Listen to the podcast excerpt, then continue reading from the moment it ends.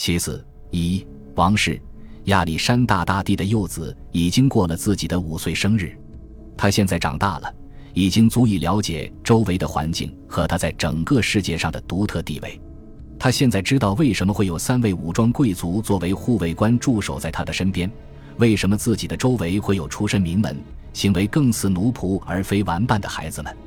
或许他对这股汹涌暗流开始有所了解，正是这股暗流将他从一个监护者那里卷到了另外一个监护者那里，现在将他置身于玻璃薄孔的监护之下。而那位心力交瘁的将军现在正带着他一同在希腊作战。亚历山大在他那年轻的生命中，一直都和共治的奇怪搭档及天生蠢笨的腓力同时现身。这位较为年长的君主拥有更高的地位，随身有四位护卫官，而亚历山大只有三名。从一些官员的言行举止来看，仿佛只有腓力才是统治者，而年幼的亚历山大只不过是他的指定继承人。但是形势还远未明朗。五岁的亚历山大或许已经比他那羸弱的半血亲的叔叔拥有更多的认知机能。两位君主之间无可避免的会爆发冲突，尤其是当腓力迎娶了贪婪任性的阿迪亚之后，更是如此。正如阿迪亚所坚持的那样，腓力的利益与他侄子的利益可谓泾渭分明。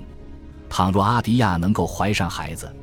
正如他一直热切尝试的那样。那么王室的希望就会被寄托在他尚未出生的孩子，及一位血统纯正的阿基德成员身上，而不会被寄托在一位逝去的征服者留下的混血子嗣身上。如果届时他诞下的是男孩的话，那么年幼的亚历山大和他的蛮族母亲就将立即被剥夺继承权利，甚至可能性命不保。然而，在成为国王腓力的王后的三年之后，阿迪亚还是没有怀孕。在这场王朝大博弈当中，他显然需要一种全新的策略。他的周围可谓瞬息万变，既带来了机遇，也招来了风险。他知道波利伯孔曾经写信给王太后奥林匹亚斯，敦促他离开伊比鲁斯，前往马其顿照顾自己的孙子。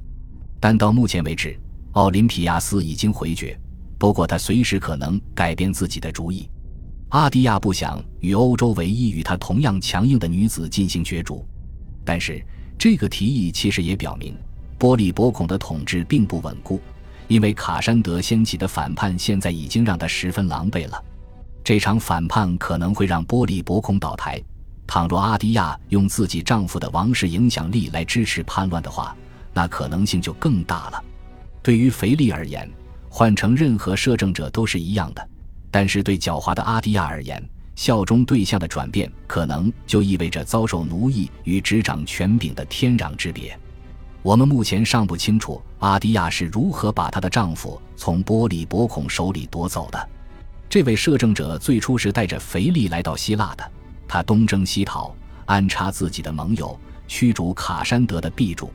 或许波利伯孔被这些作战分散了注意力。从而忽略了自己监护的王室成员，或者也许在伏基翁的审判中发生了那段令人不安的插曲之后，当时波利伯孔只能通过蛮力约束这位暴怒的国王，以避免他误伤他人。波利伯孔也很高兴能够让腓力离开。无论如何，这件事情还是发生了。阿迪亚让自己的丈夫摆脱了波利伯孔的控制，并且将他送回了马其顿，作为腓力的代理人。阿迪亚打算与反叛的卡山德结为同盟，而后者现在正蜷缩在比雷埃夫斯港的城墙之后。也许能够让阿迪亚获得至高权力的，并非他担心自己永远无法拥有的子嗣，而是安提帕特的爱子。